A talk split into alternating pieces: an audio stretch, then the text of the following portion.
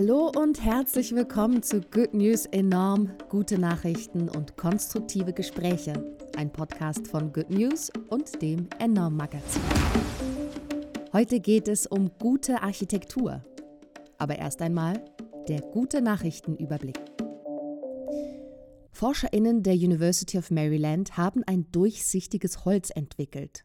Es ist so durchlässig wie Glasfenster, aber energiesparender. Mit einer Wasserstoffperoxidlösung wurden die Moleküle aus dem Holz gebürstet, die normalerweise für die Färbung der Bäume verantwortlich sind. In 22 von 50 US-Bundesstaaten wurde die Todesstrafe bereits abgeschafft. Nun folgt auch Virginia. In der amerikanischen Geschichte wurden in Virginia die meisten Menschen hingerichtet. Das soll jetzt ein Ende haben. Seit Monaten darf Familie McCarthy in ihrem Pub wegen der Corona-Pandemie keine Gäste mehr empfangen. Zusammen mit der Organisation Wildlife Rehabilitation Ireland hat die Familie das Gelände des Pubs nun umgebaut und die erste Wildtierklinik Irlands eröffnet. Am Homeschooling teilnehmen kann nur, wer über die entsprechende Technik verfügt. Die Initiative Hey Alter sammelt daher alte, aber noch funktionsfähige Laptops, Computer und Tablets, macht sie wieder fit und verteilt sie an Schülerinnen, die bisher nur eingeschränkt am E-Learning teilnehmen konnten. Das estnische Unternehmen Milram Robotics hat in Kooperation mit der Universität Tartu autonome Roboter entwickelt, die Hunderte von Bäumen an einem Tag pflanzen können und die durch ihren geringen Bodendruck die Insekten- und Bodenwelt weniger belasten als ein menschlicher Fußabdruck. Ich freue mich sehr, dass wir heute über gute Architektur sprechen. Und zwar darüber, wie Architektur gut sein kann für Mensch und Natur und wie die Architektur der Zukunft aussehen könnte. Ich freue mich besonders, dass wir heute eine Gästin dabei haben. Hallo Morgan. Hi Bianca, ich bin Morgan und ich bin Redakteurin beim Enorm Magazin. Ja, ich würde sagen, ich fange direkt an mit der ersten Nachricht. Und zwar habe ich gelesen von dem Earthship-Projekt. Das ist eine weltweite Bewegung, die es jetzt seit 50 Jahren gibt. Vor 50 Jahren hat der amerikanische Architekt Michael Reynolds das erste Earthship-Haus gebaut, komplett aus Bierdosen. Und die Motivation hinter diesen Earthship-Häusern ist die Frage, wie man wohnen kann, ohne der Natur zu schaden. Und die Menschen, die solche Häuser bauen, nutzen ausschließlich Dinge, die andere weggeworfen haben. Zum Beispiel gibt es in Deutschland ein einziges Earthship-Haus, das steht in der Ökosiedlung Tempelhof in Baden-Württemberg. Da haben 26 Menschen sich zusammengetan zu einer Gemeinschaft und haben aus alten Autoreifen und Flaschen ein Haus gebaut. Das sieht ein bisschen aus von der einen Seite wie ein Erdhügel, weil auf der einen Seite sieht man tatsächlich auch nur Erde und auf der anderen Seite komplett eine Fensterfront.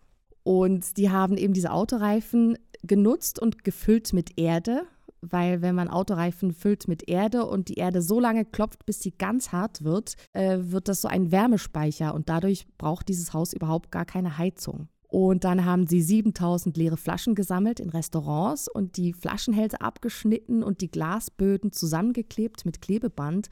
Und auch das führt dazu, dass das Haus Wärme speichern kann. Einerseits sieht es natürlich auch schön aus mit diesen ja, bunten Lichtern von den Flaschen, aber eben, es braucht einfach gar keine Heizung. Und die nutzen auch nur Strom, den sie selber mit Solarzellen auf dem Dach erzeugen. Und das fand ich besonders interessant, dieses Earthship-Haus nutzt nur Wasser, das äh, selber gesammelt wurde auf dem Dach, also Regenwasser. Das wiederum fließt dann direkt in die Waschräume und dort nutzen die BewohnerInnen nur Materialien oder nur Shampoos, Seifen etc., was biologisch unbedenklich ist, weil dieses ganze Wasser, was sie nutzen, fließt dann direkt in ihr Gewächshaus. Und das Wasser, was dann im Gewächshaus nicht genutzt wird, fließt dann direkt wieder wohin? Wieder zurück in die Spülkästen. Also jeder Tropfen Wasser, jeden Tropfen Wasser, den die nutzen, wird bis zu dreimal weiterverwendet. Also super nachhaltig. Ja, und jetzt steht da, wie gesagt, das erste Earthship Haus in Baden-Württemberg. Und ich muss sagen, das sieht sehr gemütlich aus. Ja, ich finde auch, das sieht einfach so abgefahren aus. Irgendwie wie so eine Mischung aus Hobbitdorf Und weißt du, was ich meine? Also, das erinnert mich so an diese, an diese Siedlung aus der Herr der Ringe, wo die Hobbits in so unter in so Höhlen wohnen. Ist auch alles super grün und schön. Total. Die haben ja auch so extrem viele Pflanzen. Und wie gesagt, die eine Hälfte be besteht ja, glaube ich, nur aus einem Gewächshaus. Und ich glaube, die eine Bewohnerin meinte auch, es fühlt sich einfach immer an wie in so einer gemütlichen Höhle. Also ich finde auch, es hat so voll was Hobbit-mäßiges. Ich glaube, es wird mir auch gefallen. Ja, ich glaube auch. Und was ich auch mega interessant fand, was du ähm, erzählt hast mit dem, dass ja auch das Gewächshaus mit dem Wasser aus den Duschen so gesehen ähm, gießen, die Pflanzen dort gießen. Äh, ich hatte ein Interview mit dem äh, Mann gesehen, der da lebt, und er meinte halt so, ja, wir müssen halt nie unsere Blumen gießen. Das passiert halt ganz automatisch. Also es ist nicht nur nachhaltig, es ist auch irgendwie super praktisch. Das fand ich, das fand ich auch total spannend. Ja, total. Ich glaube, ich bräuchte auch sowas, damit meine Zimmerpflanzen auch längerfristig überleben können. Oh ja, vor allem, wenn man halt auch mal nicht da ist, ne? Dann kann das einfach automatisch dein System für dich machen. Ja, voll. Also es sieht wirklich mega cool aus. Ich weiß jetzt gar nicht, ob weitere in Planung sind, aber für mich hört sich das total nachhaltig und sinnvoll an. Ja, ich glaube, auch in Deutschland ist es vielleicht noch nicht so das krasse Thema, aber international ähm, wächst die Begeisterung dafür. Und ich finde auch richtig witzig, dass es Earthship heißt, obwohl es ja auf dem Land ist. Und das führt mich so gesehen zu unserer guten nächsten Nachricht, weil ich mich nämlich letztes Jahr sehr intensiv beschäftigt habe mit äh, echten Schiffen, nämlich mit schwimmenden Städten, also Siedlungen, die wirklich auf dem Wasser sind. Und das ist auch ähm, eine globale Bewegung, die wächst. Und das Vorzeigeprojekt dafür, was vielleicht am nächsten bei uns zu Hause ist, ist die Siedlung Sronsrip. Man schreibt es so gesehen äh, schon Schip, spricht es aber Sronsrip. Genau, und das ist eine Siedlung, die in Amsterdam liegt. Äh, sie besteht aus 46 Wohnbooten auf einem Kanal im Norden der Stadt. Und das ist so gesehen genau wie so ein Earth, Earthship, bloß eben wirklich als Hausboot. Und davon liegen 46 auf dem Kanal. Und das ist eine Siedlung, die, die daraus entstanden ist, dass halt wirklich Anwohnerinnen einfach gesagt haben, hey, Amsterdam ist so teuer. Und wir haben hier so viel Industriegebiet und so viel Wasser, warum nutzen wir das nicht, um nachhaltigen Wohnraum zu ermöglichen? Genau, und dann haben die ein Architekturbüro gefunden und haben sich zusammengeschlossen und jetzt stehen da schon 46 Boote und das System ist eigentlich sehr ähnlich, wie du schon beschrieben hast. Auf den äh, Dächern der Häuser befinden sich Solarzellen. Die Heizwärme wird mit Hilfe von Wasser-Wärmepumpen aus dem Kanal gewonnen. Jedes Haus ist mit einer Batterie ausgestattet, in der der Überschuss an gewonnener Energie gespeichert wird. Und das wird dann so gesehen äh, mittels von einem sogenannten Smart Grid unter den BewohnerInnen verteilt. Also da ist auch so ein ganz starker Gemeinschaftsgedanke dahinter. Und äh, genau wie in Baden-Württemberg wird auch das Wasser für Duschen und Toiletten aus Regenwassertanks gewonnen und das Wasser in den Duschen zirkuliert auch. Also es ist wirklich sehr ähnlich. Genau, also der Unterschied ist halt nur, dass die Siedlung auf dem Wasser ist. Und der Grund, warum ich mich eigentlich mit Wassersiedlungen beschäftigt habe, na klar, sie, A, sie sehen super aus, also es sieht mega nice aus, es ist eine ganz diverse Architektur, es ist halt ähm, nachhaltig, es ist modern, genau auch wie in Baden-Württemberg gibt es Häuser, die ähm, komplett nur aus Restmaterialien gebaut worden sind. Aber vor allem ist es halt deshalb interessant, weil wenn man sich Amsterdam anguckt und die Niederlande, dann liegt dieses Land sehr nah am Meeresspiegel. Durch die Klimakrise steigt aber diese Grenze immer weiter. Also das Meer steigt immer weiter an, das Eis an unseren Polarkappen schmilzt. Und äh, das wird leider dazu führen, wenn wir nicht entschlossen gegen die Klimakrise kämpfen, dass in 50 bis 100 Jahren immer mehr Städte und Länder, ganze Nationen wirklich unter Wasser liegen werden. Und das wiederum, da sind sich Expertinnen weltweit einig, wird dazu führen, dass wir eine große Klimaflucht sehen werden. Also dass Menschen, Millionen von Menschen ihre Heimat verlassen werden müssen, weil ihre Heimat unter Wasser ist. Das ist wiederum der Grund dafür, dass immer mehr Menschen sich mit Wassersiedlungen beschäftigen, weil a, können sie nachhaltig sein und b, wären sie halt eine Lösung für Menschen, vor allem in Staaten, die nah am Meeresspiegel gebaut sind, ihre Städte so gesehen auch vor Ort bewahren zu können. Und auf dieses Thema bin ich aufmerksam geworden durch den Unternehmer Mark Collins Chen, ein Polynesier, der selbst auch Tourismusminister war in Französisch-Polynesien. Das ist ein Überseegebiet von Frankreich und ist halt wie viele andere pazifische Inseln sehr, sehr stark betroffen von dieser Bedrohung. Vor allem die Insel Tahiti, von der er auch stammt. Und er hat so gesehen, dort, wo es ja eigentlich sehr paradiesisch ist, diese Bedrohung gesehen und gemerkt, dass halt die Fluten immer stärker werden, die Auswirkungen von der Klimakrise wirklich schon spürbar sind Und ähm, dann hat er beschlossen, okay, ich möchte da nicht zusehen, ich möchte nicht, dass meine Heimat einfach so verschwindet. Deshalb hat er das Unternehmen Oceanics gegründet. Dort forscht er zusammen mit der UN an schwimmenden Städten, also nicht nur Siedlungen, wie halt zum Beispiel in Amsterdam oder auch in Stockholm. Es gibt ganz viele Projekte mittlerweile auch in Europa, sondern wirklich Städte, also Module, die auf dem Meer schwimmen, in denen bis zu 10.000 Menschen ähm, leben sollen. Und das also wirklich in einer sehr in einer sehr großen Dimension wird das dort gedacht und die forschen einem interdisziplinären Team aus WissenschaftlerInnen, StadtplanerInnen eben an dieser Stadt der Zukunft auf dem Wasser. Und mit ihm habe ich ein Interview geführt darüber, wie man das eben im großen Stil umsetzen könnte. Das befindet sich aber noch in der Planung. Also diese Stadt gibt es noch nicht. Wow. Also allein die Vorstellung ist, ist so utopisch für mich, aber macht total Sinn. Also zu sagen, gut, wenn der Meeresspiegel steigt, dann müssen wir mit diesem Wasser arbeiten. Ich musste vorhin an die Pfahlbauer denken. Ich bin in einem Gebiet aufgewachsen in der Schweiz, was früher ja sehr sumpfig war.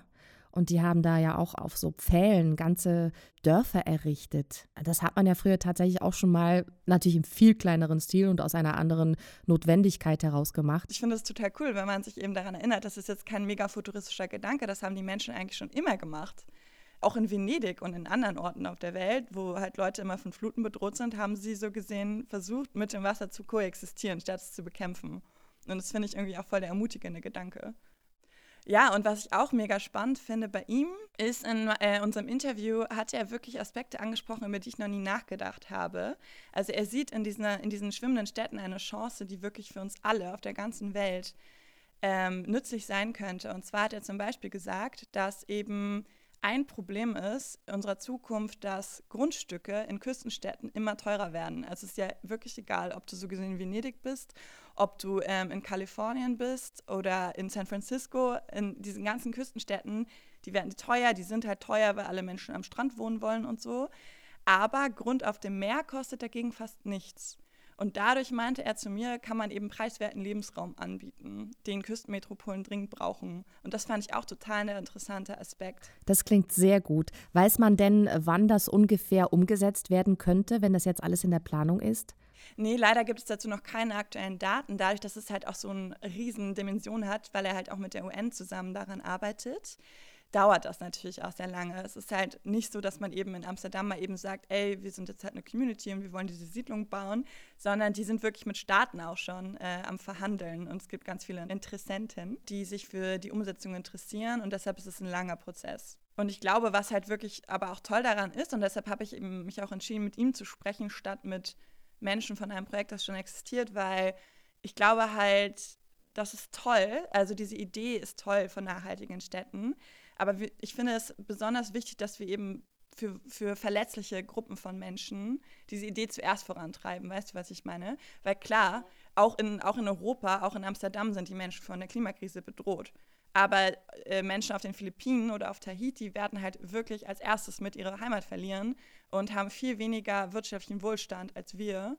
Und deshalb fände ich es total wichtig, dass wir diese Idee eben wirklich bewusst vor allem im globalen Süden, wo die Folgen der Klimakrise schon am verheerendsten zu spüren sind, dass wir die Idee vor allem dorthin tragen. Und deshalb finde ich dieses Projekt auch einfach inspirierend, auch wenn es vielleicht noch nicht so schnell konkret umgesetzt werden kann, dass so gesehen, dass es so als Vorbild dient, auch auf diese Nation zu gucken. Ja, dann komme ich zu unserer letzten Nachricht. Und zwar geht es darin darum, wie Krankenhäuser so gebaut sein können oder eingerichtet sein können, dass es den Menschen wohltut, die darin liegen und arbeiten. Wir kennen ja alle so Krankenhauszimmer mit diesen flackernden Leuchtstoffröhren. Und das ist der erste Punkt, den man anders angehen könnte. Studien haben belegt, dass natürliches Licht in Krankenhauszimmern dazu führt, dass Menschen, Patientinnen, die in dem Zimmer liegen und genesen, früher entlassen werden können. Weil Tatsächlich ist es so, dass natürliches Licht dazu führt, dass der Blutdruck und die Herzfrequenz sich normalisiert, dass der Mensch weniger Stress empfindet, dadurch weniger Schmerz- und Beruhigungsmittel braucht und dadurch im Endeffekt kürzer oder weniger lang äh, im Krankenhaus bleiben muss. Also es ist so ein No-Brainer eigentlich. Natürliches Licht hilft bei der Genesung.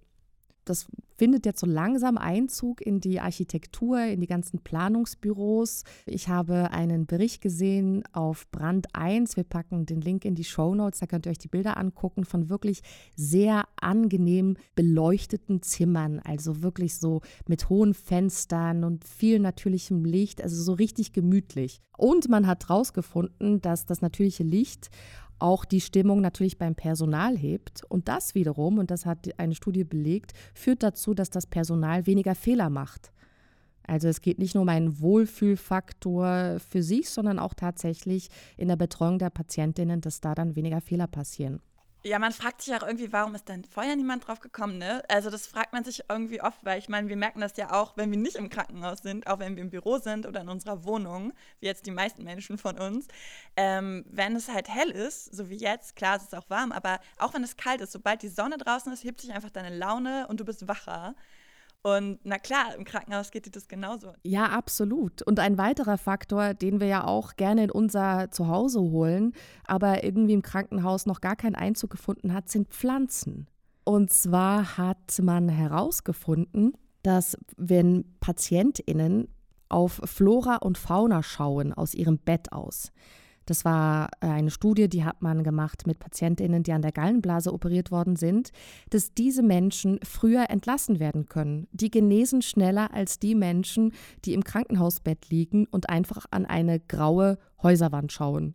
Das waren, jetzt Pflanzen außerhalb des Zimmers, aber ein Grazer Forschungsteam hat herausgefunden, dass Pflanzen nicht nur helfen, schneller zu genesen oder grün zu sehen, schneller hilft zu genesen, sondern auch, dass Pflanzen die mikrobielle Diversität in den Innenräumen im Krankenhaus erhöhen und dadurch sich antibiotikaresistente Keime gar nicht bilden können. Es ist so, im Krankenhaus Einerseits muss man natürlich extrem auf Hygiene achten. Andererseits führt diese extreme Hygiene dazu, dass sich eben Keime entwickeln können, die dann antibiotikaresistent sind. Und das ist einfach eine Bedrohung für viele Menschen, die genesen im Krankenhaus, die dann dadurch Krankheiten mitkriegen, gegen die man nicht viel machen kann.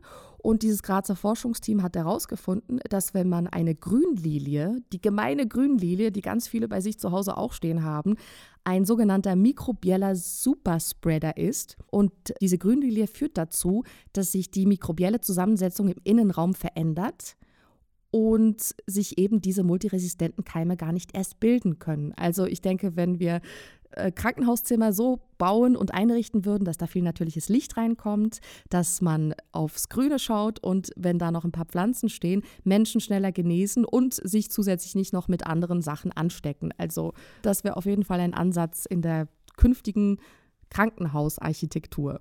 Ja, also ich finde das mega spannend. Das macht auf jeden Fall die Aussicht darauf, wenn man das nächste Mal mal im Krankenhaus landet, viel besser. Mein einziger Gedanke dazu war, ähm, ich glaube halt, klar, es gibt einen Grund, warum auf, in Krankenhäusern so hart auf Hygiene geachtet wird. Und ich glaube halt, das Problem könnte natürlich auch sein, dass man halt denkt, so Mist, wenn wir jetzt Pflanzen im Zimmer stehen haben, kann es natürlich sein, dass irgendeine Patientin dagegen allergisch ist oder so. Weißt du, was ich meine? Manche Menschen reagieren ja schlecht auf Pflanzen oder so. Und ich kann mir halt voll gut vorstellen, dass deshalb bis jetzt darauf verzichtet wurde oder nicht darüber nachgedacht wurde. Aber ich glaube, wenn man Pflanzen findet wie diese Wasserlilie, gegen die sehr wenige Menschen, glaube ich, äh, allergisch sind oder so, dann sollte das ja eigentlich kein Problem sein. Man muss dann halt einfach Versuche durchführen. Absolut. Und ein weiterer Punkt, der wahrscheinlich ungefährlicher wäre und auch total einfach, dieses Grazer Forschungsteam hat eben auch herausgefunden und nicht erst jetzt in Zeiten von einer weltweiten Pandemie, dass Lüften helfen würde, eben diese mikrobielle Vielfalt zu erhöhen in den Krankenhauszimmern. Und das kann man aber oft leider gar nicht, weil viele Fenster natürlich aus Sicherheitsgründen abgeschlossen bleiben müssen. Aber dieses Forschungsteam sagt ganz klar, dass zum Beispiel auf Intensivstationen das extrem helfen würde, dass sich diese multiresistenten Keime gar nicht erst bilden könnten. Ein weiterer Punkt, der auch hilft, Architektur besser zu machen in Krankenhäusern, ist, wenn man sich um den Lärm kümmert. Die Weltgesundheitsorganisation empfiehlt einen Lärmpegel von maximal 45 Dezibel in Krankenhauszimmern, aber in der Realität ist es meistens so laut wie ein Rasenmäher, nämlich 90 Dezibel. Und das hat natürlich was damit zu tun, dass die Beatmungsgeräte und die ganzen Monitore piepen und laut sind. Und da hat jetzt ein Team an der Charité in Berlin ein Versuchszimmer eingerichtet, beziehungsweise zwei Versuchszimmer eingerichtet. Und zwar so eingerichtet, dass diese ganzen Geräte und Schläuche nicht direkt neben dem Bett stehen, und so die ganze Zeit ganz laut ja, ins Ohr piepen der PatientInnen, sondern hinter einer Wand versteckt sind oder hinter Holzpaneelen. Und auf der anderen Seite der Wand ist ein Fenster eingerichtet, sodass die ÄrztInnen natürlich auch immer Blick darauf haben. Kleine, einfache Lösungen für Probleme, die ja einen Krankenhausaufenthalt sowieso noch unangenehmer machen und die eben auch dazu führen könnten, dass die Menschen schneller genesen. Ja, eben. Man muss, nicht, man muss gar nicht immer ähm, komplexe neue Architekturformen erfinden. Es reicht auch einfach mal, sich auf diese kleinen Dinge zu konzentrieren. Good News enorm. Die besten guten Nachrichten der Woche. Wurde euch präsentiert von der Good Family. Noch mehr gute Nachrichten und konstruktive Hintergrundberichte findet ihr auf goodnews.eu, in der Good News App und auf enorm-magazin.de.